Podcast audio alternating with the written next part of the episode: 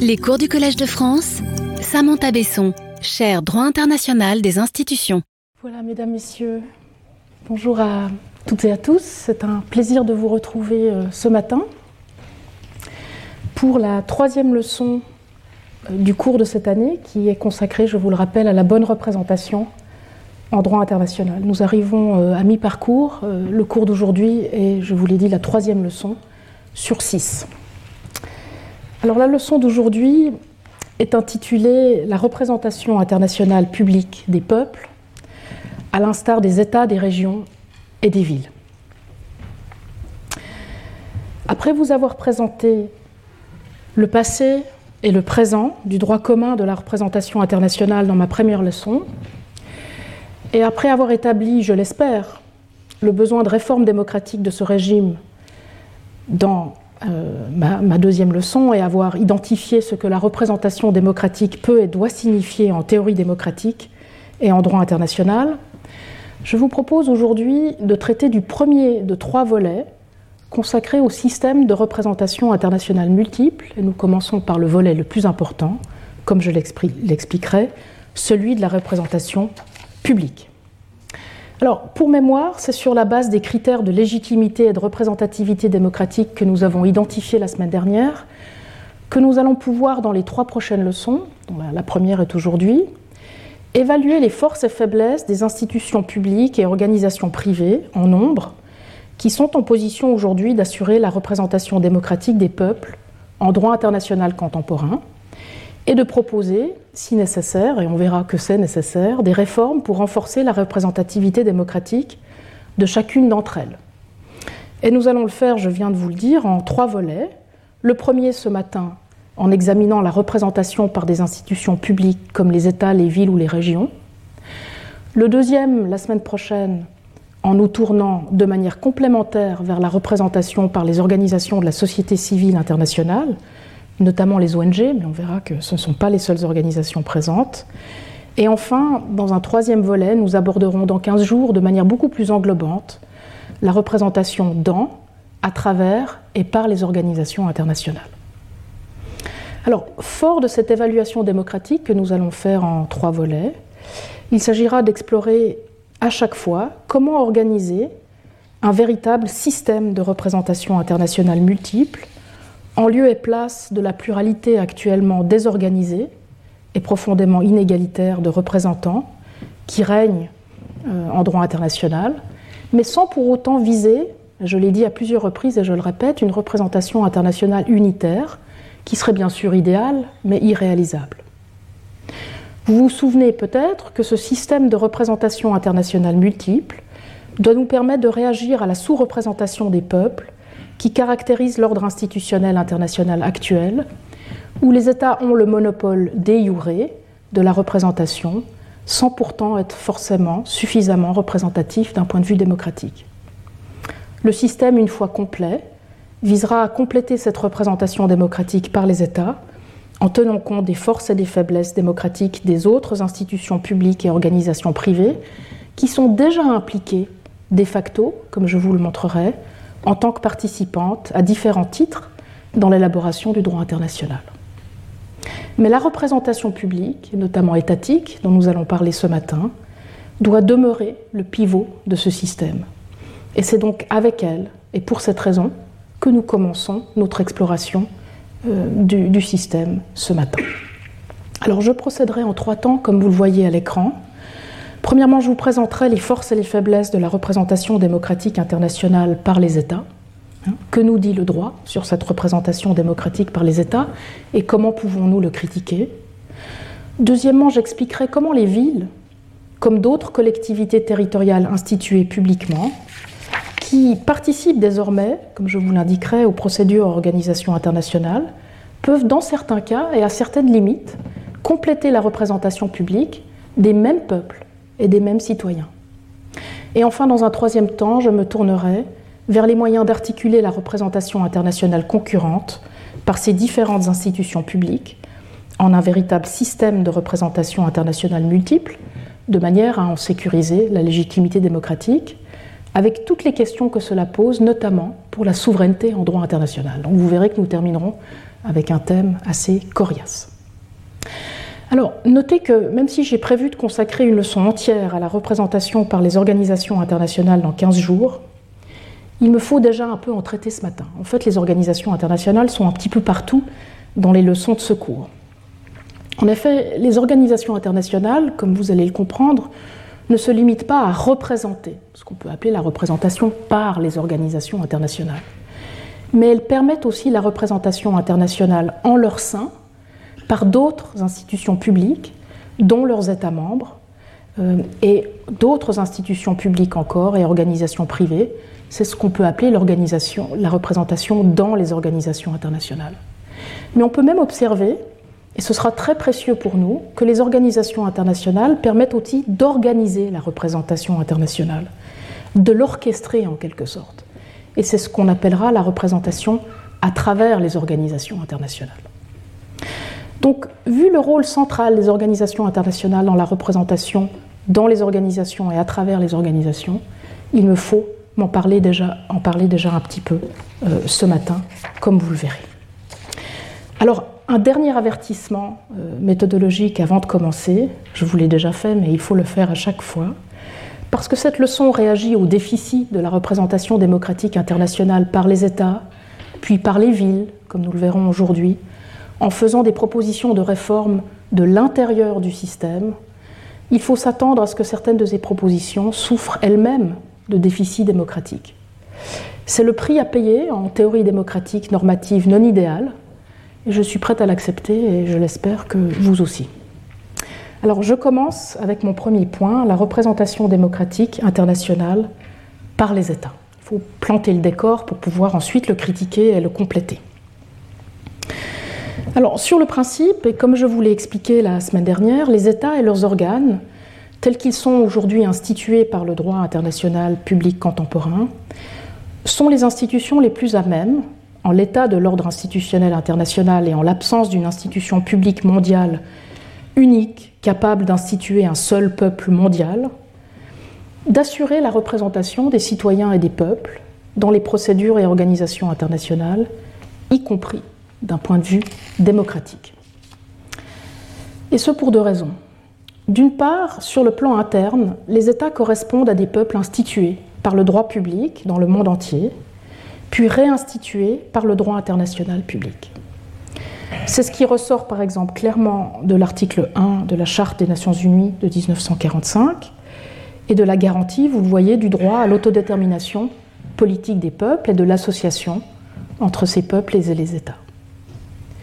Sur le plan de l'organisation interne des États par le droit international public, les États sont aussi, on le voit, les principales institutions capables de remplir les conditions de fait de l'égalité politique. Et ces conditions sont notamment le partage d'enjeux égaux et interdépendants, les États sont les seuls à présenter cette qualité-là, et le capacité de gouvernement effectif. Ces deux préconditions de l'égalité politique sont d'ailleurs des exigences minimales que pose le droit international de l'État à chaque nouvel État, en demandant un lien de solidarité effectif entre les ressortissants de cet État à des fins d'acquisition de la nationalité et un gouvernement effectif comme condition objective de la qualité d'État. Vous voyez que le droit international de l'État pose lui-même les conditions qui seront des préconditions nécessaires de l'égalité politique. Sans parler bien sûr du contrôle effectif que les États exercent sur leur territoire et doivent exercer sur leur territoire en vertu du droit international, et donc de la capacité de protection des droits de l'homme, dont les États sont d'ailleurs les débiteurs principaux en droit international des droits de l'homme. Donc les droits internationaux des droits de l'homme lui-même posent comme condition aux États d'assurer ce contrôle effectif qui sera une condition du respect des droits de l'homme. Donc on voit que le droit international, sur le plan interne, fait des États les institutions, en principe, les mieux à même d'assurer un régime démocratique. Mais d'autre part, sur le plan externe, maintenant, l'égalité souveraine des États, qui est garantie par le droit international, euh, aussi dans la Charte des Nations Unies depuis 1945, à l'article 2, paragraphe 1, cette égalité souveraine des États qui est garantie par le droit international est historiquement et conceptuellement liée à la garantie par le droit international de l'égalité non seulement des peuples, mais aussi des hommes et des femmes au sein de ces peuples. Et donc vous retrouvez par exemple dans le préambule de la Charte des Nations Unies ce lien conceptuel, qui est un lien en fait historique et conceptuel, entre euh, l'égalité entre hommes et femmes et euh, l'égalité entre peuples. On voit donc ce lien entre l'égalité des États et l'égalité politique, l'un des critères de légitimité démocratique que j'ai identifié la semaine dernière. Alors certes, vous me direz, l'égalité des personnes et des États n'est pas totalement transitive. Et le fait de traiter les États de manière égale peut ne pas conduire à traiter toutes les personnes au sein de ces États de manière égale. Il n'en demeure pas moins que la garantie de l'égalité des États en droit international fait de la représentation par des États égaux la meilleure approximation de la représentation égalitaire de leur peuple et citoyens. Donc ça, c'est pour une évaluation de principe. Maintenant, dans cette section, je vous propose de mettre cette évaluation générale et de principe à l'épreuve de la pratique du droit international de la représentation démocratique des États, avant de discuter de manière ciblée avant de discuter de manière ciblée des déficits démocratiques euh, du point de vue euh, des critères de légitimité démocratique que j'ai identifiés la semaine dernière, et avant de vous faire ensuite quelques propositions de correctifs pour remédier à ces déficits. Donc voici les trois parties euh, de cette première section de la leçon. Alors je commence avec mon premier point, le droit international de la représentation démocratique des États. Que nous dit-il? Comme je l'ai expliqué dans la toute première leçon du cours, et en raison de l'influence conjointe du jus commune médiéval de la représentation privée, vous vous rappelez peut-être de cela, du caractère anthropomorphique du droit international classique, et des analogies de droit privé qui ont mené au développement de la personnalité juridique des États, le droit international de la représentation est avant tout un droit de la représentation des États, plutôt qu'un droit de la représentation par les États. Les représentants y sont traités comme des représentants des États tout court.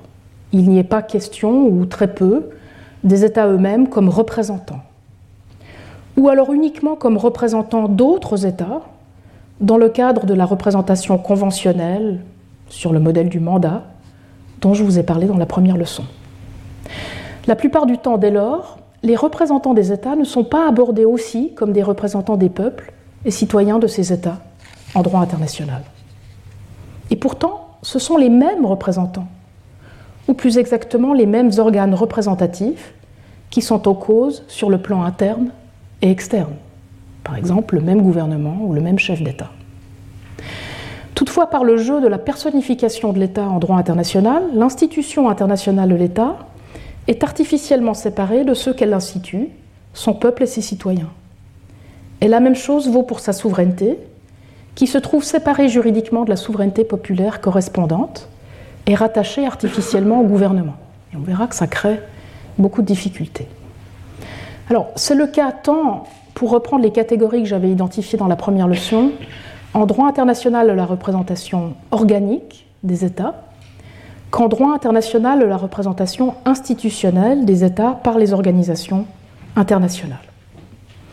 Alors dans ce qui suit, je prendrai ces deux catégories de représentation des États, la représentation organique et la représentation institutionnelle dans les organisations internationales, pour essayer de vous montrer ce qu'on peut néanmoins gratter, grappiller de représentativité démocratique à l'intérieur de ces deux catégories. Donc je distinguerai entre la représentation directe des États en droit international et la représentation indirecte de ces États au sein des organisations internationales, pour examiner à chaque fois le rôle qui joue ou qui pourrait jouer la représentativité démocratique de ces États. je commence avec la représentation directe des États en droit international. En principe, nous le savons, en fait c'est intuitif, c'est au droit public interne qu'il revient de désigner quel organe de l'État peut représenter l'État sur le plan international. On parle d'ailleurs à cet égard de représentation organique spéciale en droit international. En effet, pour des raisons évidentes, tous les organes de l'État, même s'ils peuvent engager sa responsabilité par imputation, selon le droit international de la responsabilité, ne sont pas pour autant dotés de la compétence de le représenter sur le plan international. En l'absence de désignation d'un représentant spécial par le droit public interne de l'État, c'est le droit international de la représentation qui va prendre sa place. Le droit international de la représentation, ici organique, fondé sur la pratique majoritaire des États en la matière, reconnaît par défaut qu'une triade de personnes peuvent représenter un État ou une organisation internationale sur le plan international. Son chef d'État, son chef de gouvernement ou encore son ministre des Affaires étrangères. C'est ce qu'on appelle parfois, par opposition à la représentation spéciale, le régime de représentation dite générale ou par défaut.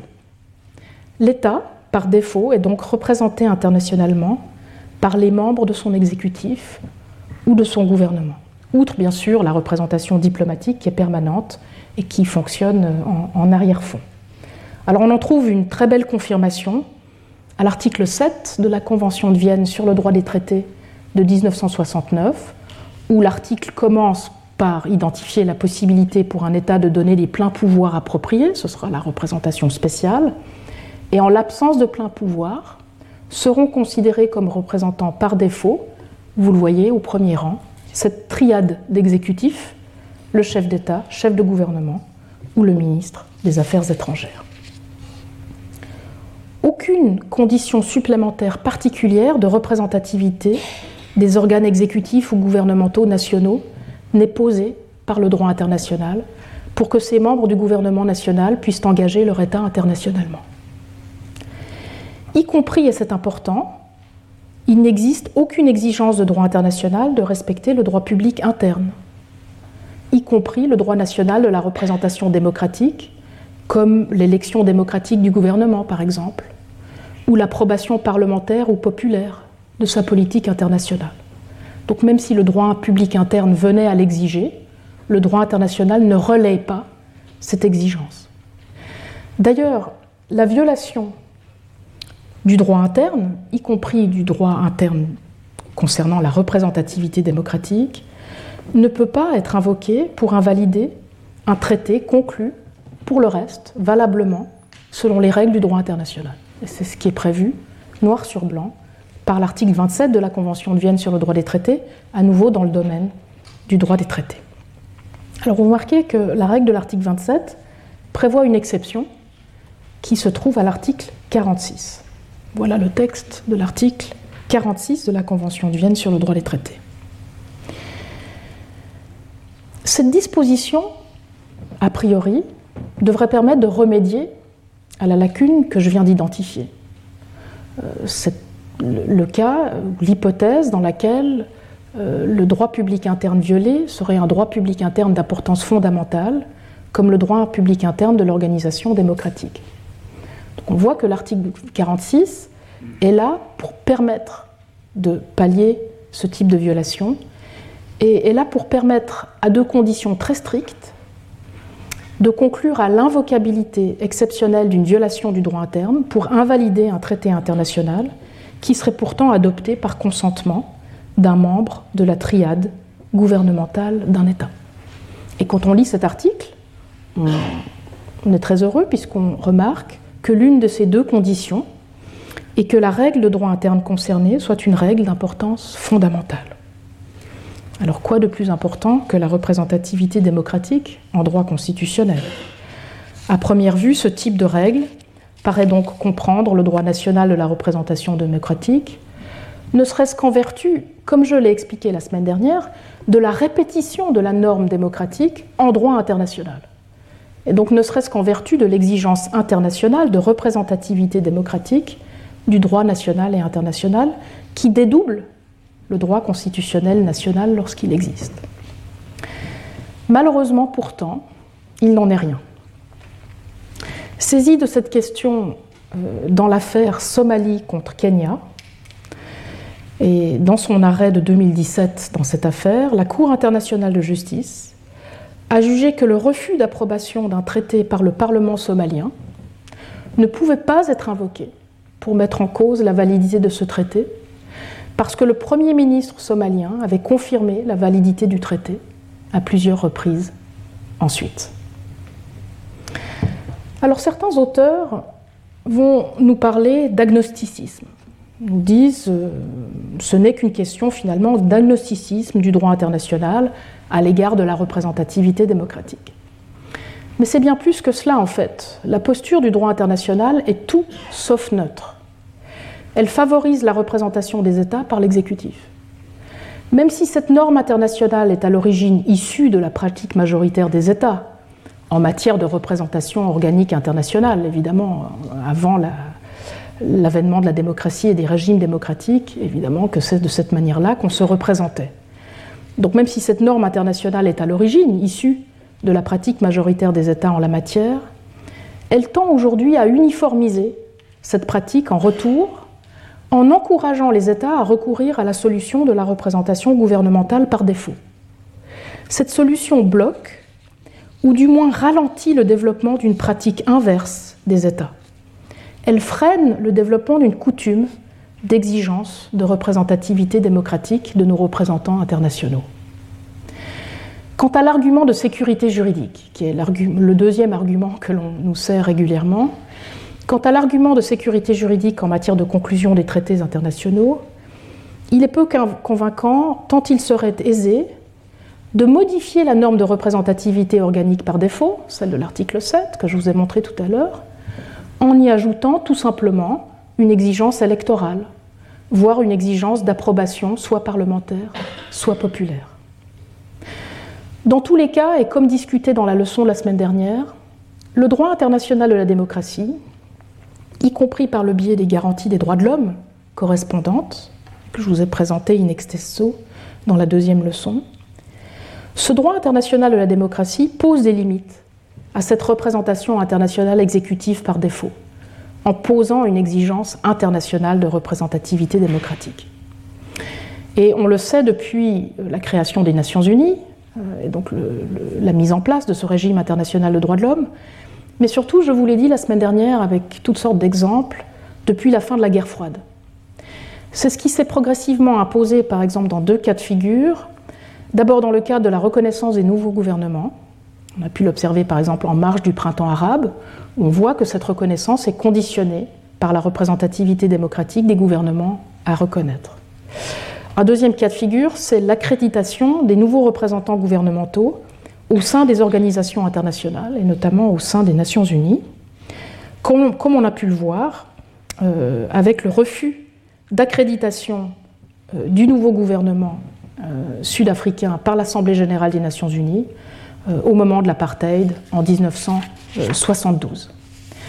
Alors, malheureusement, cette dimension démocratique de l'exigence de représentativité des représentants internationaux des États, je l'ai déjà dit la dernière fois, elle demeure contestée et la pratique très inégale.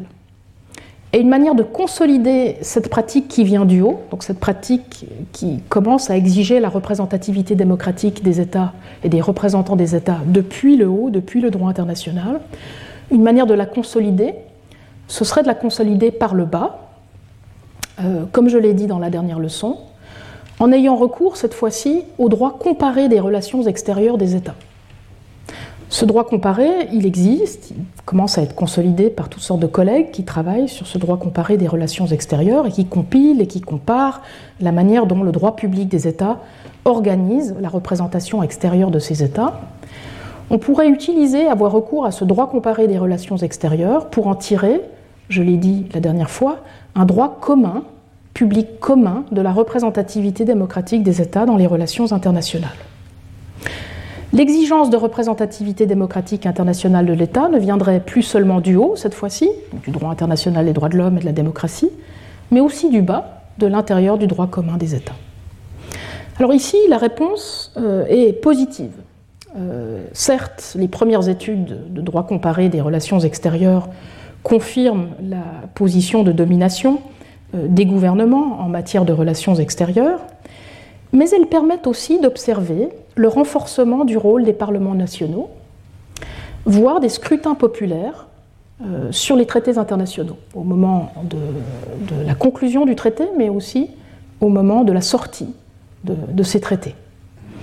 Et il s'agit d'une réaction au monopole de la représentation internationale de l'exécutif national et d'une réaction à l'accroissement des compétences internes de l'exécutif ces dernières années, du fait de l'internationalisation progressive du droit. Et tout cela confirme une exigence grandissante de parallélisme démocratique entre les procédures internes démocratiques d'adoption du droit et les procédures externes d'adoption de ce droit qui devraient être, euh, d'après les législateurs et les constituants euh, nationaux, tout aussi démocratiques. Alors certes, la plupart de ces études proposent des comparaisons du droit des relations extérieures pour l'instant des États du Nord et de l'Ouest. Euh, des études comparatives plus complètes sont donc attendues. Il en existe déjà, chaque année de nouvelles publications apparaissent mais il nous faudra euh, des études comparatives absolument complètes, capables de couvrir toutes les pratiques de droit public national du monde pour pouvoir consolider un droit commun des relations extérieures sur cette base. Donc voilà sur ce qu'on peut dire euh, de l'exigence de représentativité démocratique en matière de représentation directe des États en droit international. Je vous ai promis de vous parler aussi des exigences de représentativité démocratique des représentants des États qui émanent euh, du droit de la représentation indirecte de ces États au sein des organisations internationales. Parce que là, on a un petit peu plus de, matière. Parce que les organisations internationales représentent des États qui demeurent souverains, hein, je vous l'avais expliqué dans la première leçon, ces États deviennent membres de ces organisations. Hein, ils ne s'effacent pas complètement de, la surface institutionnelle. Et parce qu'ils sont membres des organisations, ils deviennent membres aussi des organes de leurs organisations. Les organes qu'on appelle les organes interétatiques, mais aussi parfois intergouvernementaux, ça veut tout dire. En soi, la représentativité de l'organe qui est choisi par l'État membre pour le représenter au sein des organes interétatiques de l'organisation internationale relève à nouveau de son droit public interne. En pratique, ce sera par exemple des diplomates ou des membres du gouvernement ou de l'administration des États qui seront choisis quand ce ne sont pas euh, des agents privés ou des experts scientifiques, bien sûr. Mais en général, aucune exigence de représentativité démocratique de ces organes chargés de la représentation des États membres au sein des organes interétatiques des organisations internationales n'est posée. Et vous pouvez comparer euh, ici ce qui vaut pour les États, les représentants des États, à l'article 3 de la Constitution de l'OIT de 1919. C'est un article que je vous ai déjà présenté la semaine dernière. Pour rappel, la Constitution de l'OIT prévoit une représentation multipartite, tripartite, représentant des États, représentant des travailleurs et représentant des employeurs. Et on voit au paragraphe 5 que les représentants des organisations euh, professionnels euh, auront à être euh, choisis par les organisations professionnelles les plus représentatives. Donc là, il y a une condition de représentativité interne à l'organisation professionnelle. Tandis que pour la représentativité des représentants des gouvernements, il n'est pas du tout question de représentativité particulière. Donc vous voyez déjà la différence de traitement. Il arrive toutefois, fort heureusement, c'est pour ça que je vous en parle ce matin, que le droit de certaines organisations internationales pose une exigence de représentation de ce qu'on appelle alors très pudiquement, et de manière à bien les séparer, les sujets de droit interne de ces États par leurs représentants au sein des organisations internationales. Et c'est le cas euh, notamment des conditions posées à la qualité d'État membre de certaines organisations internationales, et deuxièmement, en matière d'organisation interne des organes de l'organisation internationale. Je vais prendre ces deux cas de figure maintenant à tour de rôle. Alors, le premier cas de figure, c'est le cas dans lequel le droit d'une organisation internationale fait de la représentativité démocratique une exigence juridique de la qualité d'État membre de cette organisation. Et c'est le cas de la plupart des organisations internationales régionales, comme l'Union européenne, le Conseil de l'Europe, l'Organisation des États américains, ou de l'Union africaine. Mais on peut aussi parfois l'observer aux Nations Unies, même si, je vous l'avais dit la dernière fois, l'exigence démocratique n'apparaît pas comme telle dans la charte. Cette exigence de représentativité démocratique des organes qui représentent les États au sein des organes interétatiques de l'organisation va se traduire notamment dans les conditions d'admission, de suspension ou d'exclusion des États membres. Et ici, il faut mentionner par exemple, un exemple vraiment célèbre que je vous avais déjà mentionné une fois, la non-admission aux Nations Unies de l'Espagne sous Franco entre 1945 et 1955, ou la suspension de l'Afrique du Sud de l'Organisation météorologique mondiale en 1975.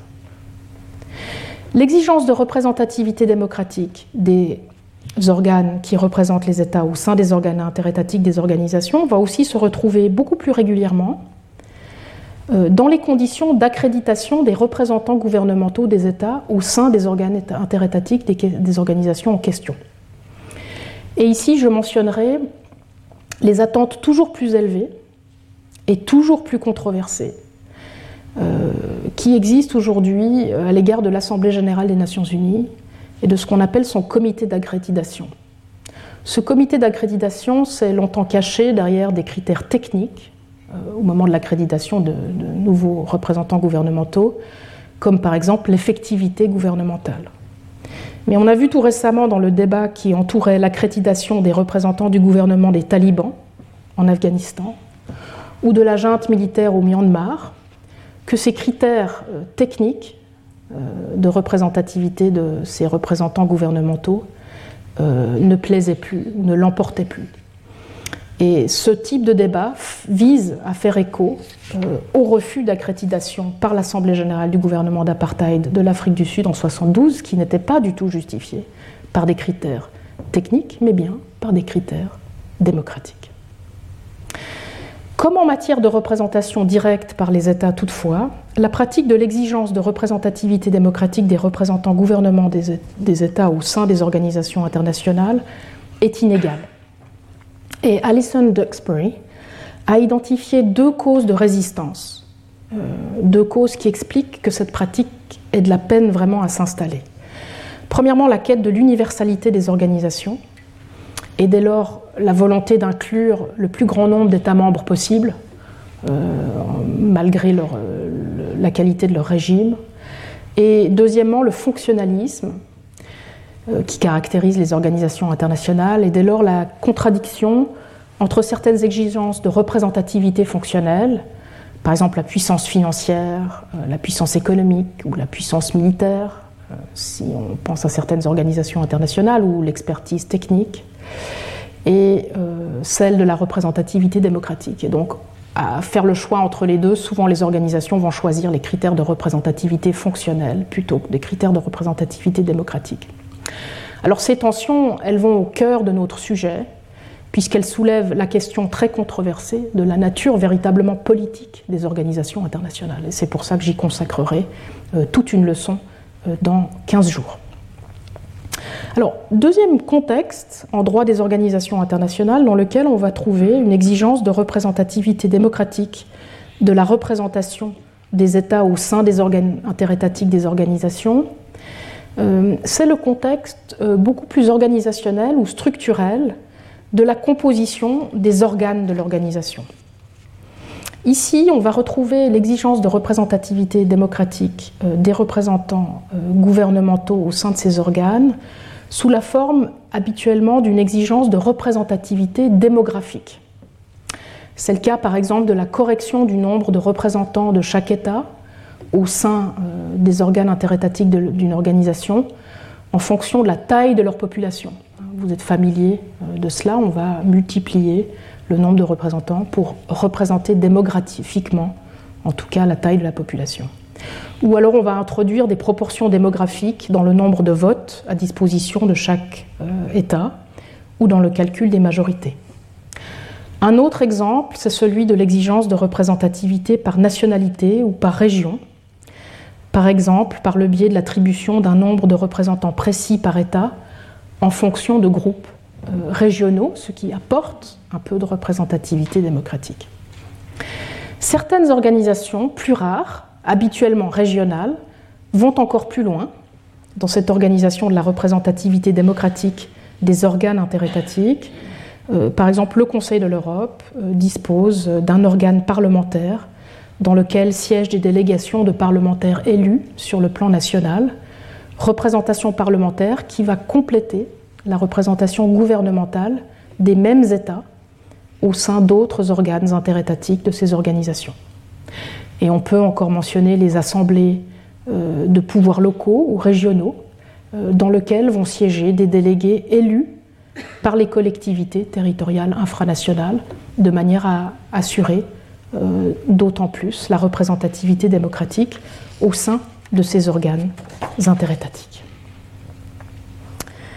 Voilà ce que je pouvais vous dire sur le droit international de la représentation démocratique des États et la manière dont, au tournant d'une disposition ou d'une pratique, on peut parfois euh, remarquer que cette représentation démocratique des États doit être doublée d'une représentativité démocratique par ces États. J'en viens maintenant aux déficits. Ils sont peut-être déjà dans votre esprit en m'écoutant. On commence toujours par ce qui est rose et ensuite on va euh, vers ce qui est un peu plus sombre dans ce cours. Alors, les déficits démocratiques de la représentation internationale par les États. Même s'il faut saluer le renforcement des exigences de représentativité démocratique des représentants des États en droit international de la représentation, tout ce que je vous ai montré à l'instant, on ne peut pas encore considérer que cette représentation internationale par les États soit suffisante du point de vue des critères de légitimité et de représentativité démocratique que j'ai identifiés la semaine dernière. On peut regrouper les différentes sources de préoccupation au sujet de cette représentativité démocratique internationale en deux groupes. Deux groupes euh, de déficits qui vont correspondre à deux des quatre critères de légitimité démocratique que j'ai identifiés la semaine dernière. Vous vous rappelez, les quatre critères, c'était le contrôle populaire effectif ultime, l'égalité politique, la contestabilité délibérative et la protection des droits de l'homme. je vais prendre euh, seulement ici les deux premiers critères et donc regrouper les déficits sous ces deux premiers critères. Je commence avec le premier, le manque de contrôle populaire effectif ultime. Il existe ici au moins quatre, il y en a beaucoup d'autres certainement, et c'est très bien. Si vous en trouvez d'autres, c'est une bonne chose, mais il y en a, il me semble, au moins quatre. Euh, quatre sources principales de déficit démocratique de cette représentation euh, internationale au regard du critère du contrôle populaire effectif ultime. L'existence de peuples sans État, la persistance d'États non démocratiques, la responsabilité démocratique limitée des gouvernements des États et la déformalisation des procédures et organisations internationales. Alors le premier, l'existence de peuples sans État.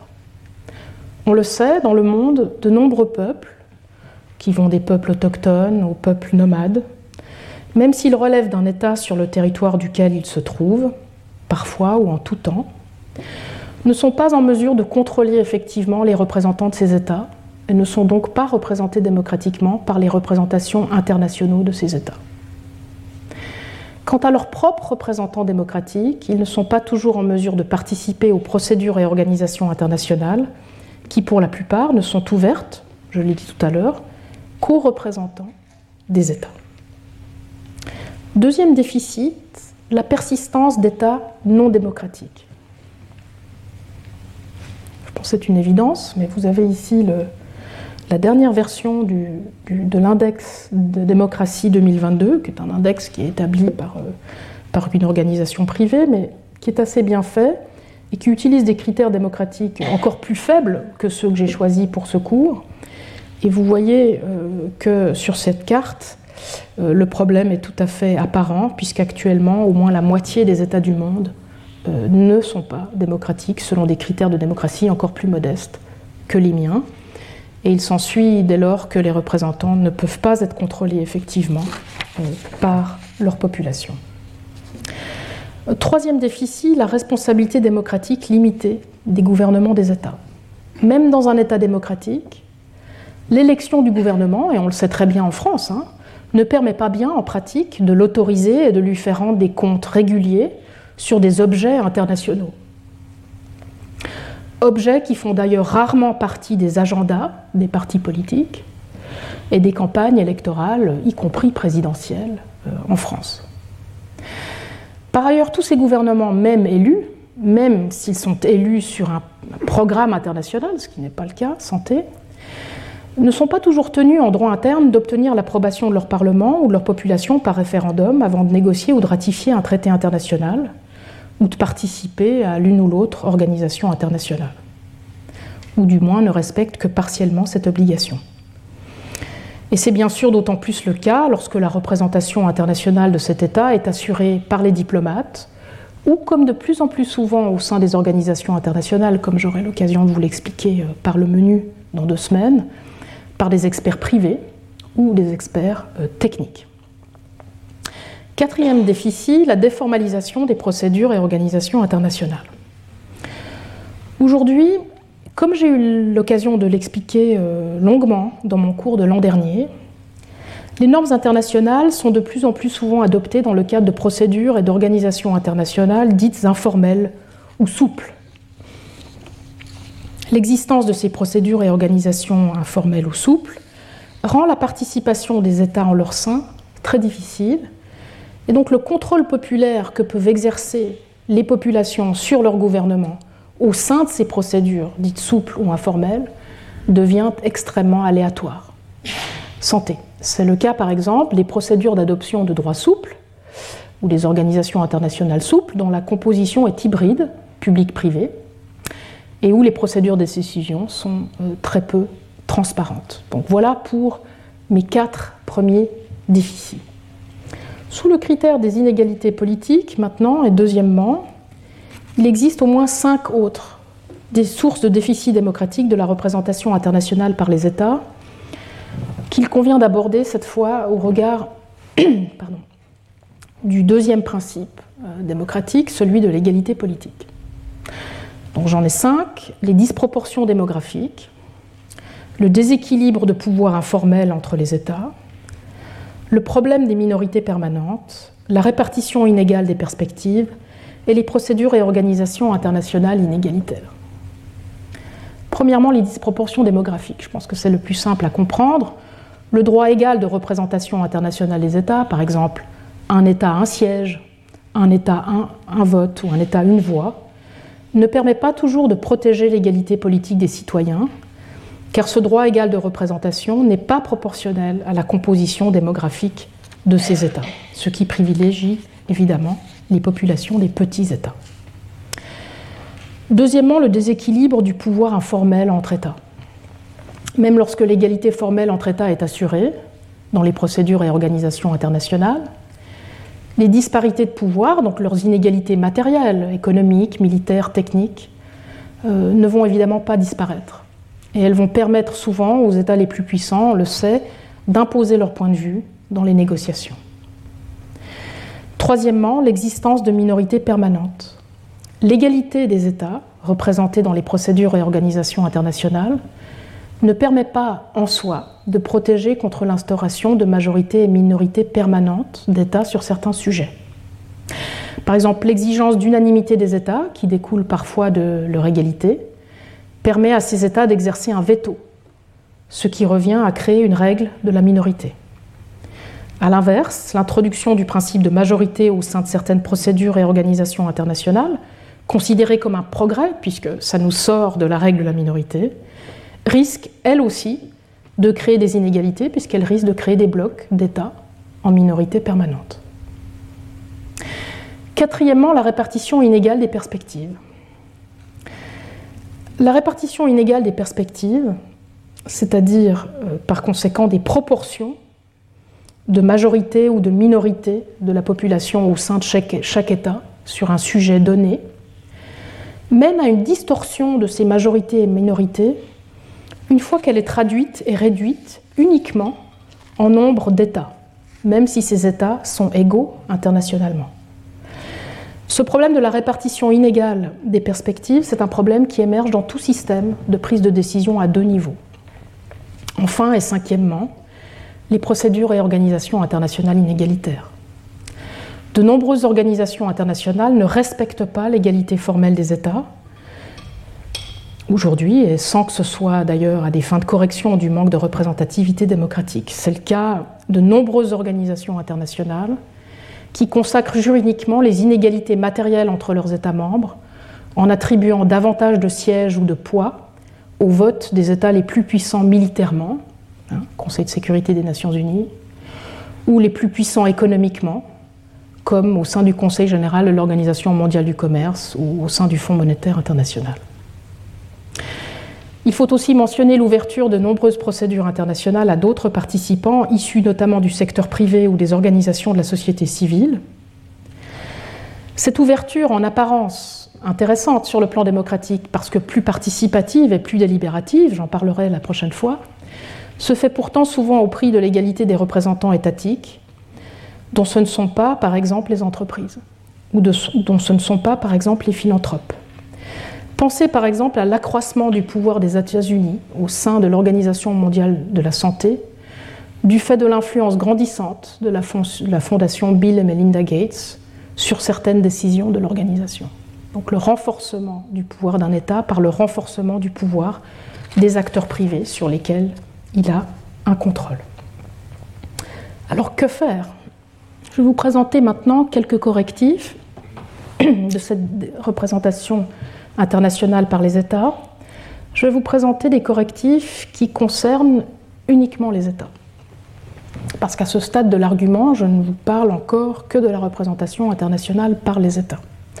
Dans la deuxième partie de la leçon, euh, je vais vous montrer comment articuler cette représentation publique par les États avec celle que peuvent nous offrir d'autres institutions publiques, de manière à compenser et corriger encore mieux les déficits que je viens de vous présenter.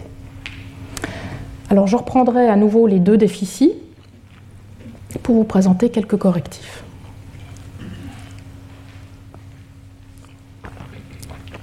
Les deux premiers déficits, celui de la représentation des peuples sans État et celui de la représentation des peuples par des États qui ne sont pas démocratiques, peuvent trouver une réponse dans l'implication d'autres institutions publiques et d'autres organisations privées à même d'assurer une représentation internationale complémentaire.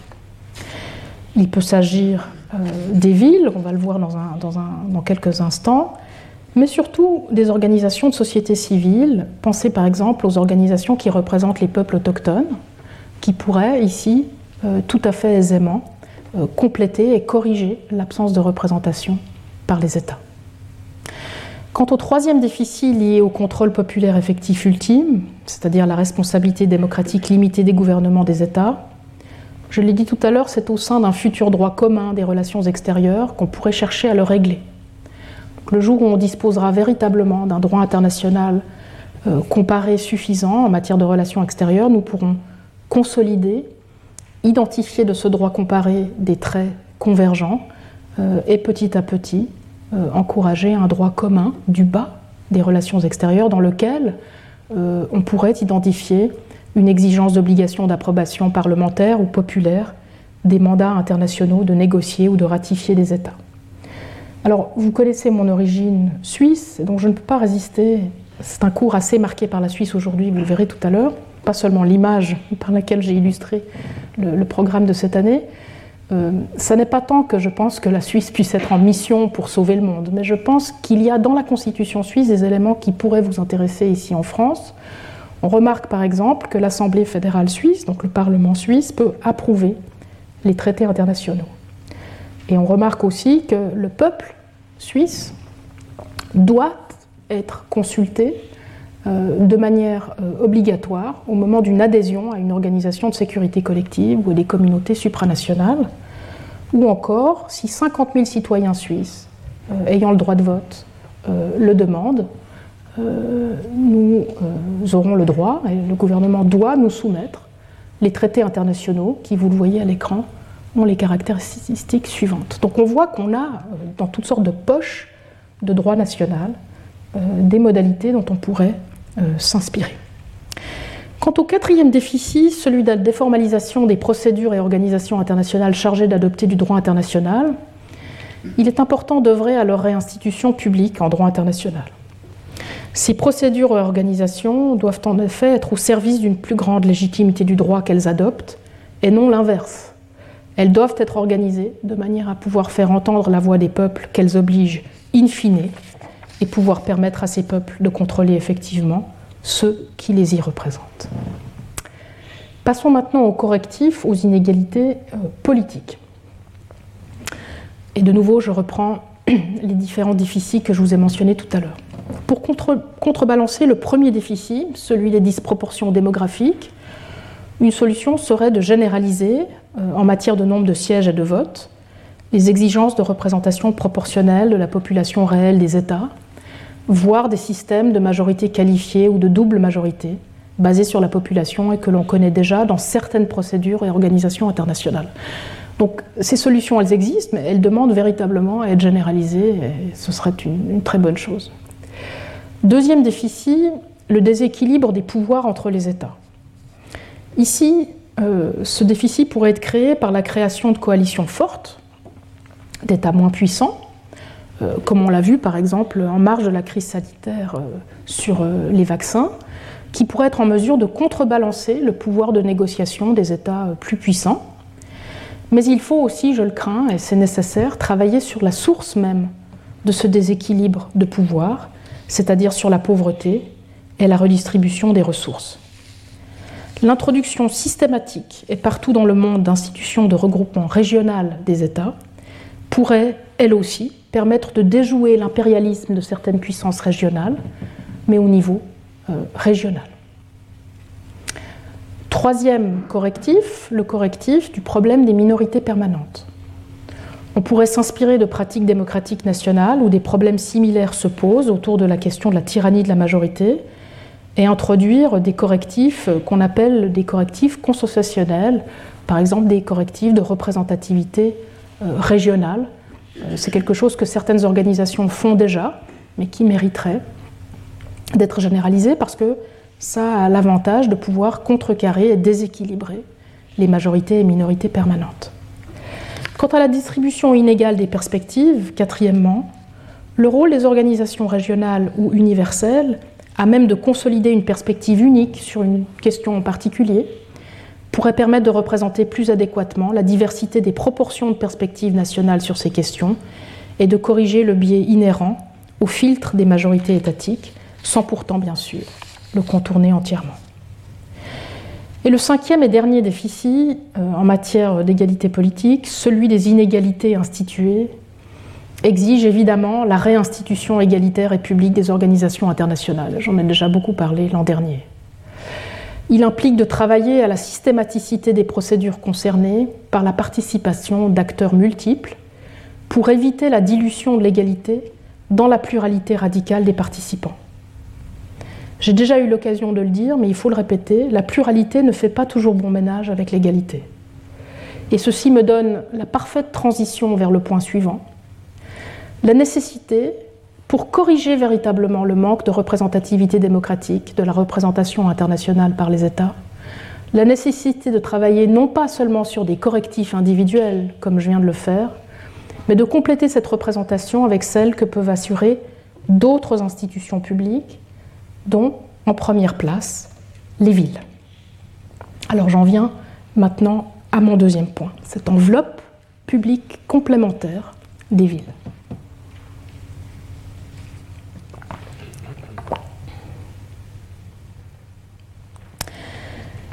Les maires et autres organes exécutifs des villes, du moins euh, ceux qui sont démocratiquement élus, sont souvent considérés comme les représentants de leur peuple et de leurs citoyens au sein de ces villes. Hein. vous vous sentez certainement représenté, si vous votez euh, et élisez à Paris, par euh, votre maire.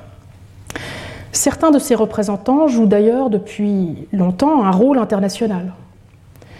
En droit interne, y compris dans les systèmes fédéraux, ce rôle de représentation internationale est généralement conçu comme étant hiérarchiquement subordonné à celui des représentants étatiques ces derniers étant considérés comme les représentants exclusifs du peuple souverain.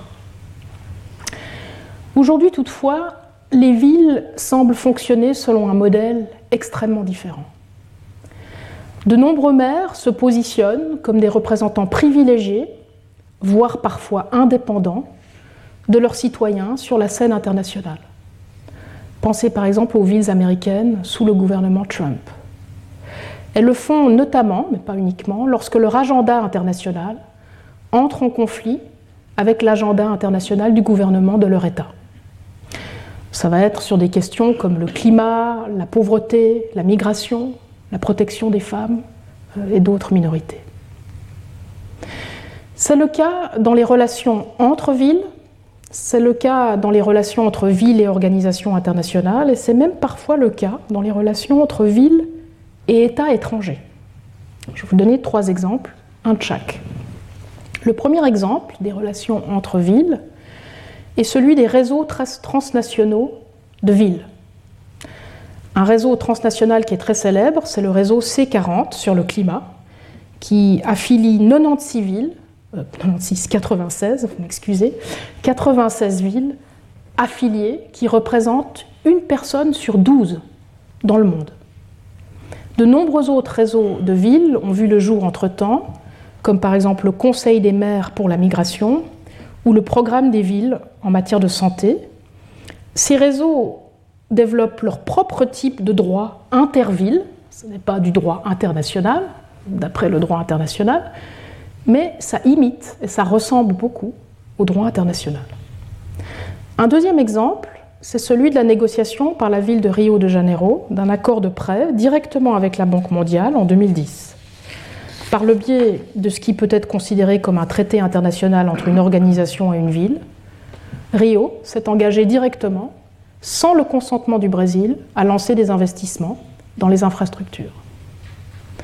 Enfin, il convient de mentionner comme troisième exemple la participation de nombreuses villes aux procédures internationales dites de régulation. C'est le cas par exemple en ce qui concerne la régulation de la gouvernance urbaine depuis 2016, par le biais du réseau mondial des villes plus sûres, dont le sillage est à l'instigation d'un objectif de développement durable, l'objectif de développement durable numéro 11, que vous voyez ici à l'écran, euh, de manière extrêmement infantilisante. Hein. Ces objectifs sont toujours représentés de cette manière totalement étrange, mais le vous le voilà, faire en sorte que les villes et les établissements humains soient ouverts à tous, sûrs et résilients et durables. Et donc à l'instigation de cet objectif, vous allez avoir une participation des villes à cette régulation euh, urbaine. Alors, s'il y a de bonnes raisons de saluer cette évolution en termes de légitimité démocratique du droit international, et je vous montrerai qu'il en existe, les conditions de cette participation internationale des villes doivent être soigneusement examinées. Outre le contournement complet ou partiel des États en tant que représentants qu'elles entraînent parfois, d'autres préoccupations démocratiques sont nées de l'application internationale croissante des villes. Il s'agit notamment de préoccupations relatives à la représentation politique des populations non urbaines, rurales, mais aussi de la représentativité démocratique des villes elles-mêmes, euh, qui n'est pas toujours ce qu'elle devrait être. Alors, il existe une littérature abondante aujourd'hui qui décrive comment les villes sont devenues des institutions importantes dans l'élaboration du droit international. Mais curieusement, je vous mets au défi, la question normative de la légitimité de la participation de ces villes aux organisations internationales est rarement abordée en tant que telle. Tout ce qu'on va retrouver, et j'en ai déjà parlé, c'est cette idée très peu sophistiquée, mais très répandue, selon laquelle plus il y a de participation, plus il y a de sujets dans la salle, et plus il y a de sujets autres que les États, alors mieux ce sera pour l'inclusion de toutes les parties prenantes. Hein. c'est vraiment ce qu'on entend tout le temps. Mais c'est vraiment pas très sophistiqué, et surtout, ça n'arrive pas vraiment à atteindre la question de la légitimité démocratique. Alors dans cette section, je vous propose de vous parler de cette légitimité démocratique de la représentation par les villes en euh, deux parties. Je vous présenterai d'abord les forces comparatives des villes, la manière dont elles peuvent effectivement compléter la représentation internationale par les États et la corriger en partie. Et puis deuxièmement, je vous présenterai malheureusement le revers de la médaille et l'aspect peut-être un petit peu plus sombre de cette participation internationale des villes.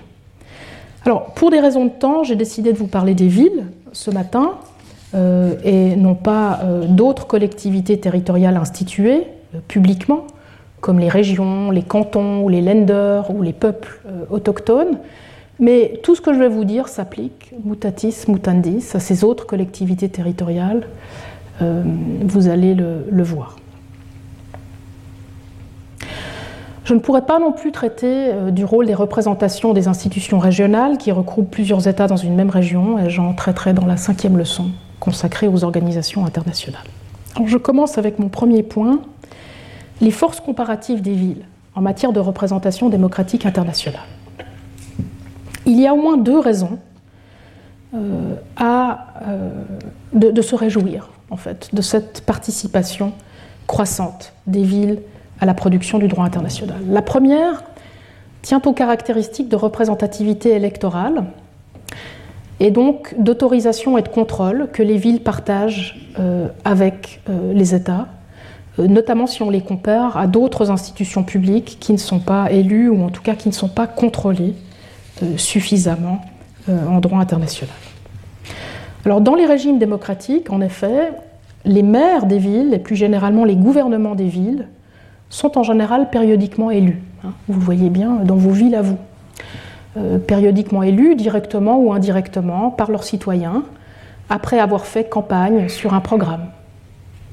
Et cela confère dès lors aux villes une représentativité particulièrement forte parce qu'elle est élective et puis ensuite réactive. Donc on retrouve ces critères de contrôle, d'autorisation et de contrôle dont je vous avais parlé euh, la semaine dernière. La deuxième raison de saluer la participation croissante des villes euh, du point de vue de la légitimité démocratique internationale réside dans leur force démocratique particulière par rapport aux États. Les villes exercent une forme de gouvernement local et elles peuvent de ce fait être considérées comme ayant un lien particulier, plus intime, plus proche avec leurs citoyens que les États. Leur proximité avec ces citoyens explique à son tour pourquoi elles sont en général plus susceptibles d'être contrôlées par eux, plus égalitaires et plus ouvertes à la contestation délibérative que les États. En fait, cette force démocratique comparative des villes leur permet de corriger ou du moins de compenser certains des déficits démocratiques qui affectent actuellement les États dans l'élaboration du droit international et dont je vous ai parlé tout à l'heure. Je prendrai euh, mes deux déficits et je vais vous montrer comment les villes peuvent permettre de les corriger. En ce qui concerne l'exigence euh, démocratique d'un contrôle populaire effectif ultime, premièrement, il existe, je l'ai dit, plusieurs sources de déficit démocratique pour les États. Et ces sources de déficit peuvent être partiellement comblées si l'on inclut les villes aux côtés des États dans les processus d'élaboration du droit international. D'une part, en effet, le fait que le régime d'un État soit non démocratique n'exclut pas du tout que ses citoyens puissent exercer un contrôle plus effectif, y compris par le biais d'élections, sur leurs gouvernements locaux, en particulier les gouvernements des villes, que sur leur gouvernement national. Je vais prendre ici l'exemple de la Chine, nous avons des études chinoises qui nous montrent que, alors qu'en Chine, les citoyens chinois, on le sait, ont une très faible capacité de contrôle sur leur gouvernement national, eh ces études montrent qu'ils peuvent exercer un plus grand degré de contrôle, limité bien sûr, imparfait, sur les maires de certaines de leurs villes. D'autre part, il est probable que dès que les citoyens d'une ville prennent conscience des enjeux des activités internationales de leur gouvernement local, ils sont en mesure de les contrôler plus rapidement qu'ils ne seraient à même de le faire sur le plan national ou régional. En fait, en raison des thématiques beaucoup plus limitées euh, sur lesquelles les villes ont compétence internationale, les élections locales ont tendance à rendre ces questions plus visibles que les élections nationales. Les villes sont également plus à même de repousser tout exercice indu du pouvoir sur leur agenda international, je pense ici par exemple à la capacité des villes d'attirer l'attention du public sur euh, d'éventuelles campagnes de lobbying qui seraient menées par des entreprises ou des acteurs privés. Un bon exemple de cela est la pression qu'a su exercer la ville de Paris pour mener à bien son agenda environnemental, beaucoup plus activement que le gouvernement français, et a contribué ainsi à faire conclure en 2015 un accord international lors de la COP 21. En ce qui concerne l'exigence démocratique d'égalité politique maintenant, le deuxième déficit. Là encore, l'inclusion des villes, en tant que représentants dans l'élaboration du droit international, peut aider à résoudre certains de ces déficits. Tout d'abord, les villes peuvent contribuer à donner davantage de poids aux citoyens des États moins peuplés, plus pauvres, plus faibles ou plus marginalisés. Comme nous le savons en effet, il existe aujourd'hui une forte concentration de personnes qui vivent dans des villes. En outre, et contrairement à ce que l'on pourrait supposer, la plupart des plus grandes villes du monde sont situées dans des États qui ne figurent pas parmi les plus puissants du monde. Ainsi, un système international qui inclut également les villes en tant que représentants internationaux en plus des États respectera vraisemblablement mieux l'égalité politique entre les peuples qu'un système dans lequel seuls les États participent en tant que représentants de ces peuples. Et je prendrai ici un dernier exemple, celui du Brésil. Si le Brésil est en position de faiblesse dans certaines de ses négociations internationales, par exemple lors d'un sommet international sur le climat, le fait que les maires de Sao Paulo, Rio ou Brasilia aient également leur mot à dire peut renforcer le pouvoir du gouvernement brésilien dans ces négociations. En retour, cela contribuera à représenter les intérêts non seulement de la population de ces trois villes, mais aussi ceux de la population brésilienne en général dans l'élaboration du droit international. Vous voyez que du point de vue des forces comparatives, elles sont euh, assez claires et parlantes. Maintenant, du point de vue des faiblesses comparatives, parce qu'il y en a euh, aussi, les villes souffrent d'abord des mêmes déficits démocratiques que les États, et elles ont malheureusement d'autres déficits démocratiques qui les affectent, dont il faut que je vous parle ici. Je reprends à nouveau mes deux critères, contrôle populaire effectif ultime et égalité politique. En ce qui concerne le premier, le principe du contrôle populaire effectif ultime, comme les États, toutes les villes ne sont pas démocratiques. Leurs organes, exécutifs ou législatifs, ne peuvent donc pas toujours être contrôlés par leurs citoyens.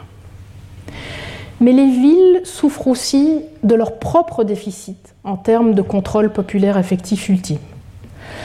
Ainsi, Bien que cela varie d'un État à l'autre, on peut affirmer que compte tenu des compétences ou pouvoirs limités des villes en matière de politique extérieure, le contrôle populaire sur l'agenda international de leurs autorités pourrait en fait être plus difficile à assurer que sur celui des États. Par ailleurs, les villes ont souvent déjà délégué des pouvoirs réglementaires plus importants à des agences administratives que ne l'ont fait les États, voire ont souvent succombé plus vite à la privatisation de leurs services publics, dans une plus large mesure encore que les États, d'ailleurs souvent sous l'injonction des organisations internationales. Et qui dit décentralisation, privatisation, eh bien, dit limitation sur le contrôle populaire effectif, sur l'agenda international de ces agences et acteurs. En ce qui concerne le principe d'égalité politique, deuxièmement, les villes, comme les États, euh, vont souffrir de, des inégalités politiques qui découlent de déséquilibres de pouvoir informels entre elles. Hein. Comparé Paris euh, à Brasilia, euh, le déséquilibre de pouvoir est certainement parlant. Il faut aussi signaler le problème des disproportions démographiques, puisque certaines villes représentent des populations beaucoup plus importantes que d'autres. Mais il existe aussi des inégalités politiques qui ne concernent que les villes, et auxquelles il faut penser tout particulièrement. Ainsi, Contrairement aux États, les villes ne sont pas reconnues comme des souverains égaux par le droit international. Et ne bénéficient pas à ce titre de droits de participation égaux à l'élaboration du droit international. Par conséquent, certaines villes prennent part à l'élaboration du droit international parce qu'elles en prennent l'initiative, parce qu'elles en ont les capacités, alors que d'autres ne le font pas ou n'y parviennent tout simplement pas. Même parmi celles qui participent, et en l'absence d'un droit international de la ville, leurs éléments constitutifs et leurs droits de participation ne sont pas égaux en vertu du droit international. Il n'y a pas de statut de droit international public des villes, contrairement à ce qui vaut pour les États. Et dans tous les cas, les villes ne peuvent pas représenter l'ensemble de la population mondiale car elles ne sont pas les seuls territoires habités au sein des États. Même si les villes du monde entier se voyaient accorder des droits de participation égaux dans l'élaboration du droit international, les populations habitant les zones rurales ne pourraient pas être considérées comme également représentées. En effet, leurs concitoyens nationaux vivant dans des villes seraient surreprésentés. Contrairement d'ailleurs à ce qui est le cas dans un État fédéral où tous les citoyens sont représentés à tous les niveaux territoriaux ou fonctionnels fédérés et donc politiques. En somme, s'il est vrai que les villes ont la capacité d'apporter des réponses plus efficaces à de nombreux défis mondiaux urgents, en raison de leur proximité avec leurs citoyens, et je vous rappelle des questions comme le climat, la pauvreté, la migration, où les villes se profilent clairement avec de grands résultats, il est essentiel d'assurer qu'elles le fassent de manière plus légitime qu'elles ne l'ont fait jusqu'à présent. Et ceci m'amène à mon dernier point, l'intégration des villes dans un système de représentation démocratique internationale multiple, au sein duquel la représentation des villes pourra compléter celle des États pour une meilleure représentation par les États et les villes de leur peuple et de leurs citoyens. Alors la prochaine question, celle dont j'aimerais traiter dans cette dernière partie, c'est de savoir comment organiser la complémentarité entre les multiples et différentes institutions publiques impliquées dans le processus de décision internationaux, États, villes, euh, collectivités territoriales, peuples autochtones, euh, de manière à préserver néanmoins l'égalité des personnes et des peuples représentés et de manière à assurer la légitimité démocratique de ces décisions. Je vais procéder en deux étapes. D'abord, je vais vous parler de l'articulation entre institutions publiques au sein du système de représentation euh, publique internationale multiple, avant, dans une deuxième étape, de franchir un pas supplémentaire dans l'argument et de proposer un argument pour la souveraineté internationale multiple de ces institutions publiques. Je vous avais promis qu'aujourd'hui, nous ne terminerions pas en nous amusant, mais nous terminerions sur quelque chose d'assez complexe, mais de tout à fait fascinant et je l'espère très porteur. Alors je commence avec mon premier point, l'articulation de la représentation publique internationale multiple. Selon le modèle de représentation internationale multiple que je vous ai présenté la semaine dernière, qui est un modèle, je vous le rappelle, qui veut se démarquer et du monisme et du dualisme, le système international dans son ensemble doit être considéré comme représentatif d'une manière qui transcende la représentativité de chacune de ses parties. Ce n'est qu'ainsi qu'il peut espérer surmonter les insuffisances démocratiques respectives et la sur- ou la sous-représentativité de chacune des institutions publiques qui prétendent actuellement y représenter les peuples du monde. Aborder les villes comme faisant partie d'un système de représentants internationaux implique donc d'insister sur leur complémentarité avec les autres institutions représentatives et sur l'exhaustivité de la chaîne de représentation publique. Cela signifie notamment s'assurer que les États partagent avec les villes le rôle de représentation publique de leur peuple et inversement, qu'ils ne soient pas entièrement contournés par les villes dans ce rôle parce que c'est ce qu'on peut observer certaines fois. À cet égard, il convient de féliciter certaines organisations internationales d'avoir exigé de leurs États membres qu'ils partagent certains de leurs pouvoirs en matière de politique extérieure avec leurs villes, voire certaines organisations internationales qui ont associé directement les villes à leurs délibérations et à leurs procédures normatives. Je vous ai parlé tout à l'heure des, Nations Unies et notamment de l'agence UN euh, Habitat. À l'avenir, certaines organisations internationales pourraient même envisager d'inclure les villes non pas uniquement en tant que membres associés ou observateurs, mais comme membres à part entière, comme elles avaient d'ailleurs l'habitude de le faire encore au début du XXe siècle, ou du moins de créer un organe de représentation particulière, à l'instar des congrès ou comités des régions, ou d'en renforcer les pouvoirs de co-décision.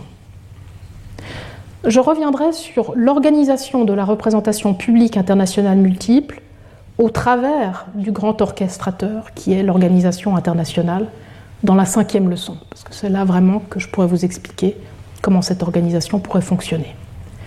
Mais pour le reste, à ce stade, ce qu'il est important de souligner, c'est que la manière d'organiser cette complémentarité dépendra beaucoup du contexte, et notamment de la question à trancher en droit international, et du cadre procédural et institutionnel dans lequel elle doit trancher. Ainsi, le type d'institution publique et d'organisation privée à associer puis à articuler à des fins de représentation au sein de procédures ou d'organisations internationales qui traitent de questions de travail qui impliquent les syndicats et les employeurs, d'énergie, qui impliquent les producteurs d'énergie, ou de santé, qui impliquent les patients, les soignants et les organisations de patients et de soignants, ne seront ni les mêmes, ni situés dans les mêmes rapports de hiérarchie. Alors bien sûr, on peut être déçu de cette contextualité, de mon insistance sur le contexte. Et on peut critiquer la complexité d'un tel système de représentation internationale multiple qui doit être adapté au contexte.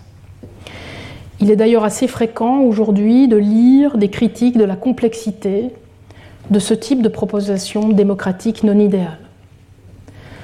En réponse, je soulignerai tout simplement combien la situation actuelle est d'ores et déjà complexe et inégalitaire. Rétablir un peu d'égalité politique en contexte et plus généralement de légitimité politique serait non seulement désirable, mais guère plus complexe que d'entretenir le status quo. Sans compter que les propositions de réforme idéales qui sont proposées euh, par certains peuvent bien sûr de prime abord paraître moins complexes, mais se font, rappelons-nous, au prix de la diversité des formes de représentation internationale contemporaine, diversité qui permet précisément de protéger contre la concentration du pouvoir et dès lors contre la domination. En parlant d'égalité dans la complexité, l'articulation au sein du système de représentation internationale multiple que je vous propose est fondée, je l'ai dit la semaine dernière, sur le principe de la priorité de la représentation publique et notamment de celle des États. C'est celle qui garantit l'égalité politique.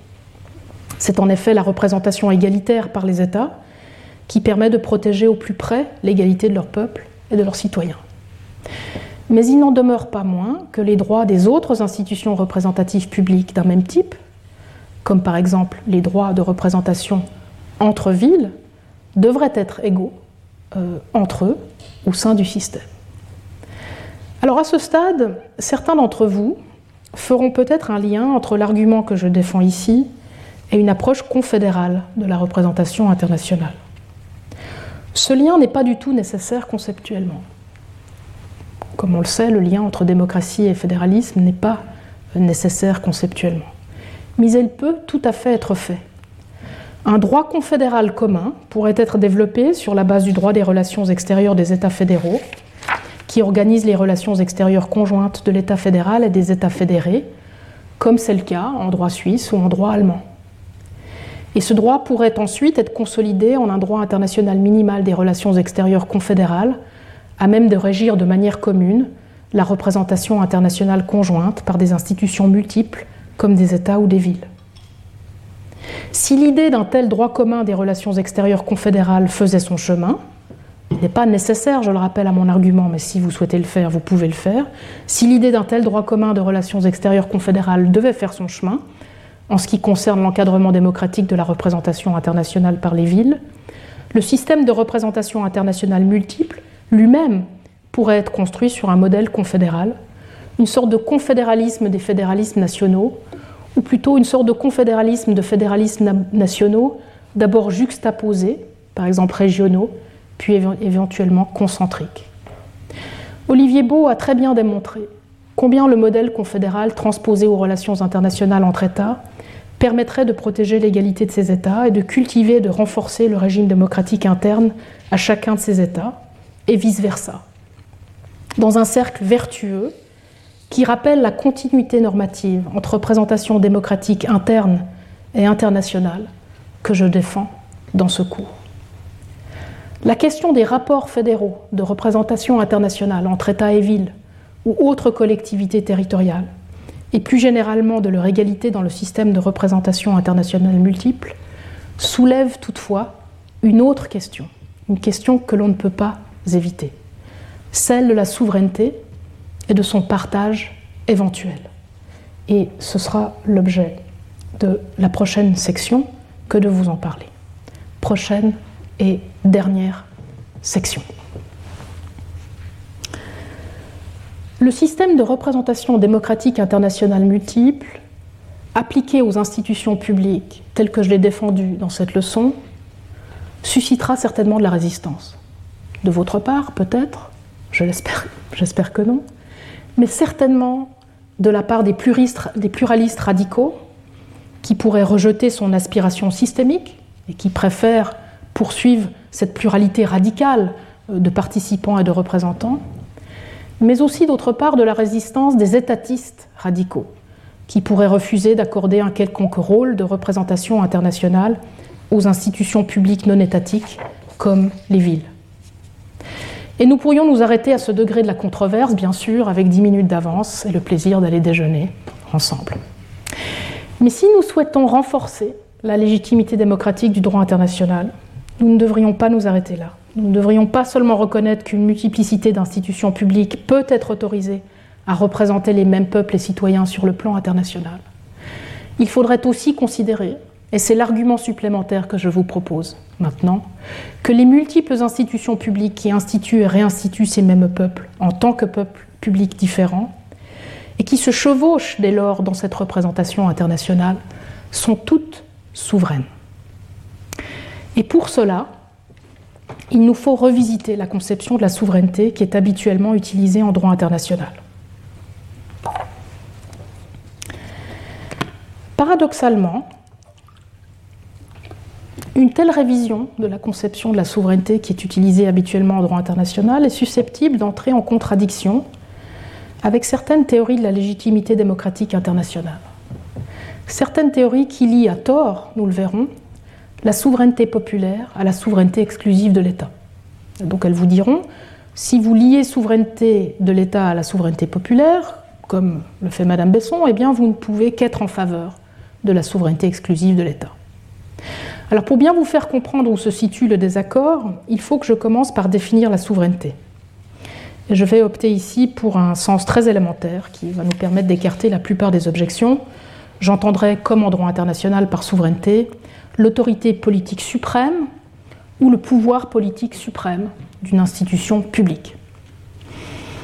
À ce stade, il est utile d'introduire la distinction entre les dimensions internes et externes de la souveraineté des États. C'est une distinction qui vous est peut-être familière.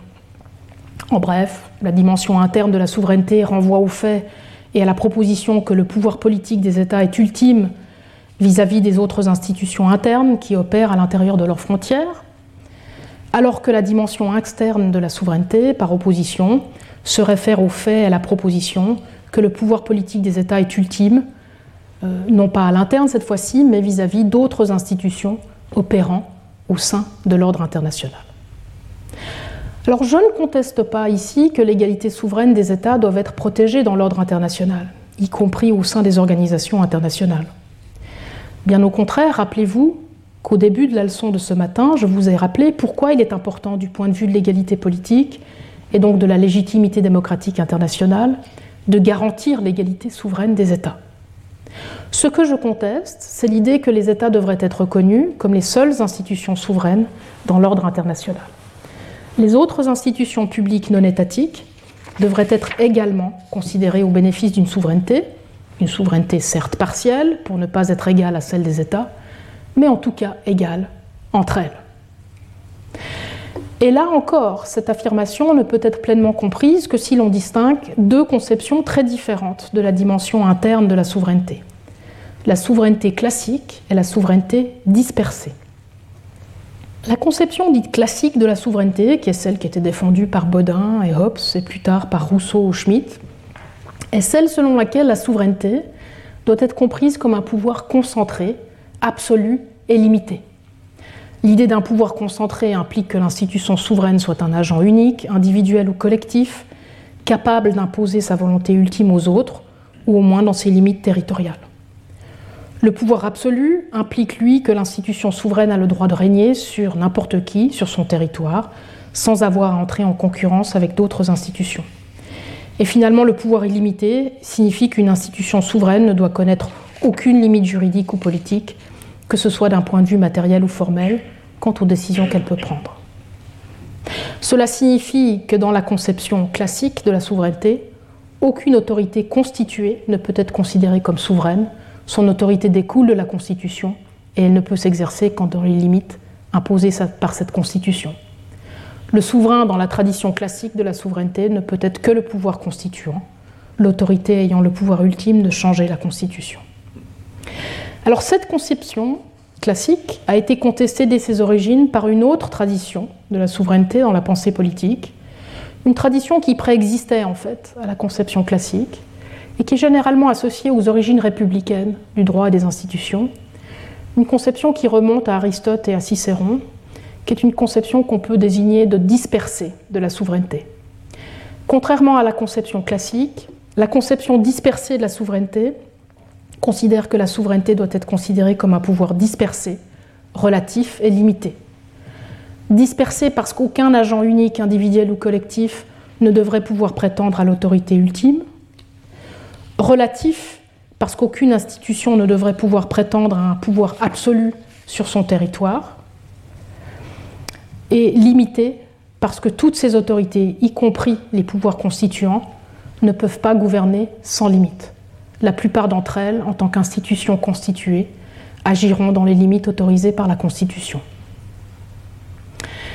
Alors les systèmes fédéraux, dont certains reconnaissent d'ailleurs la souveraineté de leurs États fédérés, c'est le cas de la Constitution fédérale suisse, qui ose le terme souveraineté.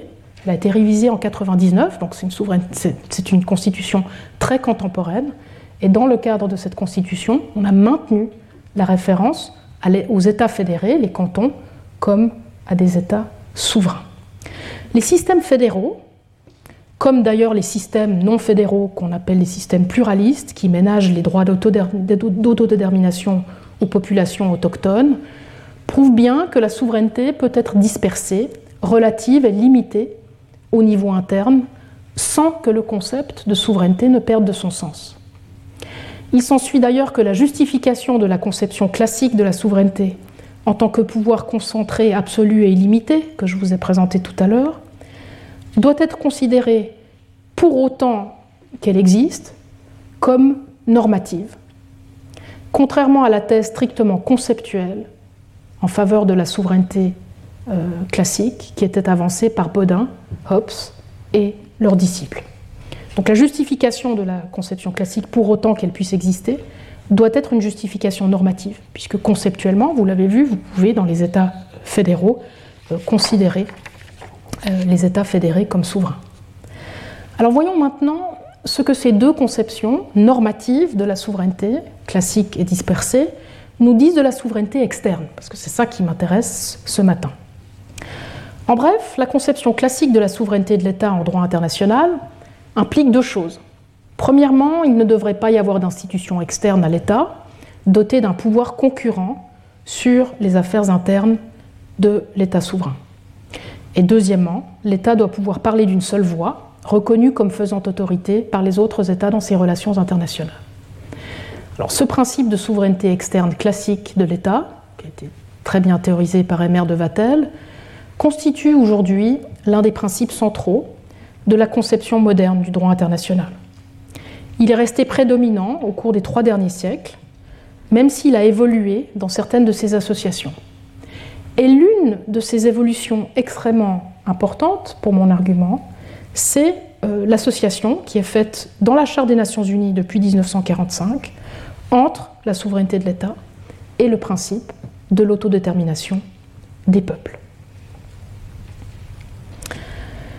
Appelons la conception de la souveraineté étatique qui sous-tend le droit international moderne la conception exclusiviste, dans la mesure où elle considère les États comme les seules institutions souveraines dans l'ordre institutionnel international. Dans le sillage de la séparation de la personnalité internationale de l'État du peuple de l'État et de la souveraineté de l'État de la souveraineté populaire dont j'ai parlé ce matin, l'exclusivisme étatiste est censé être une conception de la dimension externe de la souveraineté uniquement. Et j'insiste sur ce point car cette approche exclusiviste de la souveraineté externe ne semble pas peser du tout dans le débat autour des deux conceptions de la souveraineté interne que j'ai présentées précédemment. Et j'en veux pour preuve qu'alors que Baudin et Hobbes étaient partisans à la fois de la conception moderne et concentrée de la souveraineté interne et de l'exclusivisme étatiste en matière de souveraineté externe, de nombreux adeptes de la souveraineté interne dispersée, théorie républicaine par exemple, ont en fait épousé l'exclusivisme étatiste uniquement lorsqu'il s'agit de souveraineté externe. Un troisième groupe d'auteurs, auquel j'appartiens a étendu l'idée de souveraineté dispersée de la sphère nationale à la sphère internationale. Nous abandonnons l'idée que les États sont les souverains exclusifs dans l'ordre international et reconnaissons une souveraineté partielle à d'autres institutions publiques non étatiques, telles que les organisations internationales, les régions ou les villes. Appelons cette deuxième approche de la souveraineté externe la souveraineté multiple. À ce stade, il est important de souligner que ces deux conceptions de la souveraineté externe, tant exclusive que multiple, ont en commun l'hypothèse selon laquelle il ne peut pas exister d'institution mondiale unique, dotée d'une souveraineté concentrée, absolue et illimitée. Cette institution n'existe pas, c'est un fait, il est peu probable qu'elle existe un jour, mais il ne devrait jamais y en avoir non plus pour des raisons normatives. À cet égard, les deux conceptions de la souveraineté externe, exclusiviste et multiple, partagent donc une compréhension minimalement pluraliste de la souveraineté dans l'ordre international. Cet ordre consiste en effet en un ensemble de règles juridiques minimales régissant les interactions entre une pluralité d'institutions souveraines. Ces institutions souveraines multiples sont considérées comme les co-auteurs des normes de droit international qu'elles adoptent et les co-instituteurs des organisations internationales. C'est d'ailleurs le sens qu'on peut donner au dogme de l'égalité souveraine, qui a été garanti, vous le savez aussi pour la première fois par écrit dans la Charte des Nations Unies en 1945 à l'article 2, paragraphe 1, et qui lie conceptuellement la souveraineté des États à leur égalité, et donc qui lie la souveraineté moderne à partir de 1945 à une pluralité d'États égaux. Si la pluralité fait partie tant de la conception exclusiviste que de la conception multiple de la souveraineté, ce sur quoi les deux conceptions de la souveraineté externe divergent, en revanche, concerne le type d'institution considérée comme souveraine dans l'ordre international. Il ne peut s'agir que d'une multiplicité d'États égaux dans la conception exclusiviste, alors qu'il peut s'agir d'une multiplicité d'États et d'autres institutions publiques non étatiques dans la conception que je défends ici de la souveraineté multiple. Je l'ai dit, mon propos n'est pas de contester que les États devraient être considérés comme souverains, ni qu'ils devraient être traités comme des, égaux souverains en conséquence. Je conteste simplement qu'ils doivent être les seules institutions souveraines. En effet, les raisons qui sous-tendent la pluralité des États souverains et surtout leur égalité souveraine ont évolué depuis le XVIIe siècle. Avec la réinstitution des États dans l'ordre institutionnel international de 1945, je l'ai dit, l'égalité souveraine est devenue étroitement liée à l'égalité politique tant des citoyens que des peuples. Et il n'y a plus de raison valable aujourd'hui de limiter l'autodétermination collective d'un peuple institué en public à l'institution des États. Alors certes, l'instauration d'un système de souveraineté multiple signifierait que les États ne jouiraient plus du privilège exclusif de l'autorité ultime en droit international. Mais actuellement, dans tous les cas, leur autorité est déjà limitée. Ils ne peuvent l'exercer que dans les limites du droit international, et je l'ai dit, de l'autorité égale des autres États. Dans un système de souveraineté multiple, leur autorité serait simplement limitée un peu plus par l'autorité concurrente d'autres institutions publiques qui représentent les mêmes peuples. Dans le cas des, des régions infranationales et des villes, c'est très facile à imaginer. Le type de souveraineté interne partagée dont jouissent les États fédérés, dont je vous ai parlé tout à l'heure, pourrait facilement être étendu à leurs relations internationales. D'ailleurs, dans certains États fédéraux comme la Suisse, certains États fédérés sont des villes et jouissent déjà de pouvoirs internationaux. Il est vrai que ce type de souveraineté interne partagée implique une répartition des pouvoirs externes qui est généralement organisée de manière plus ou moins détaillée par la constitution de ces États fédérés, et donc par le droit des États. Mais ces pouvoirs n'ont pas à dépendre de la constitution de l'État, ni même d'ailleurs à être nécessairement organisés sur un modèle fédéral, comme je l'ai expliqué tout à l'heure. En effet, même si dans un État donné, les collectivités territoriales, les régions ou les villes ne se voient pas attribuer de tels pouvoirs externes par leur État, ils les exercent déjà de plusieurs manières en pratique, représentant ainsi leur peuple dans de nombreuses procédures internationales y compris des procédures organisées et autorisées par le droit des organisations internationales. Cela peut les amener, je l'ai dit, à adopter des décisions ou des accords internationaux qui contredisent la politique étrangère officielle du gouvernement de leur État. J'ai parlé des accords des villes américaines sous la présidence Trump.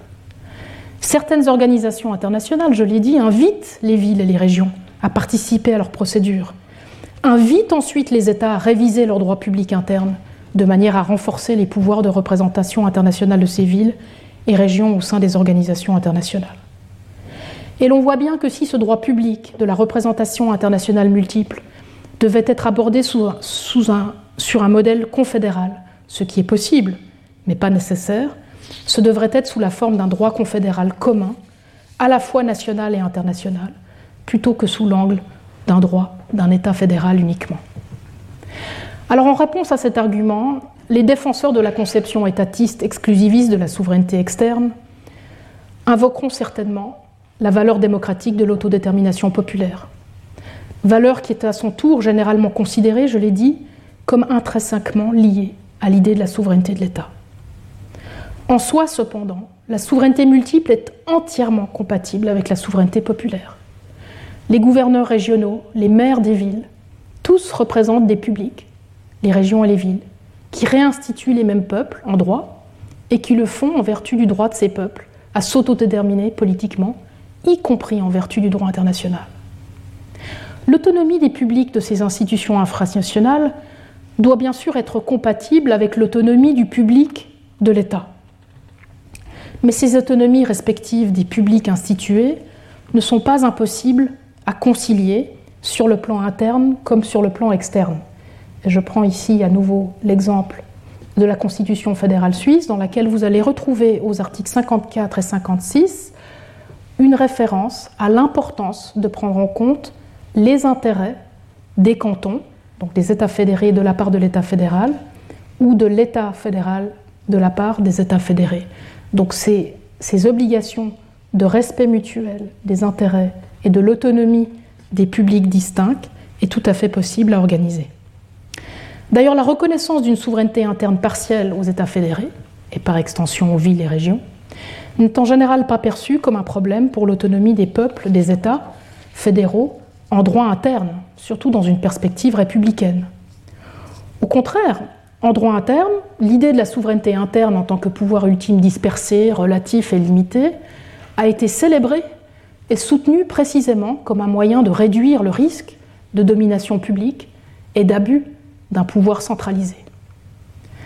Certes, multiplier le nombre d'institutions partiellement souveraines dans la sphère internationale peut rendre les procédures et organisations internationales un peu plus complexes à organiser et les exposer peut-être à des conflits et des accords potentiels supplémentaires. Toutefois, l'organisation égalitaire de la dispersion du pouvoir, y compris du pouvoir ultime, peut être cruciale pour éviter la domination publique et les abus de pouvoir dont l'ordre institutionnel actuel souffre déjà précisément du fait de sa complexité, comme je vous l'ai montré ce matin.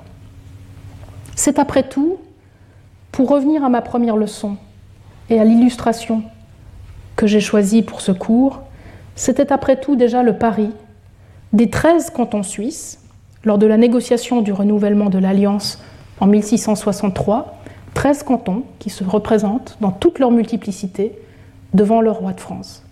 Avec le recul des siècles, bien leur en a pris. Et dans la prochaine et quatrième leçon, je vous parlerai donc du deuxième volet de la représentation internationale multiple, celui de la représentation internationale de la société civile, avec un accent particulier sur les organisations non gouvernementales. Je vous remercie de votre attention et je vous souhaite une très belle fin de semaine et un bon appétit. Merci. Retrouvez tous les contenus du Collège de France sur www.colège-2-france.fr.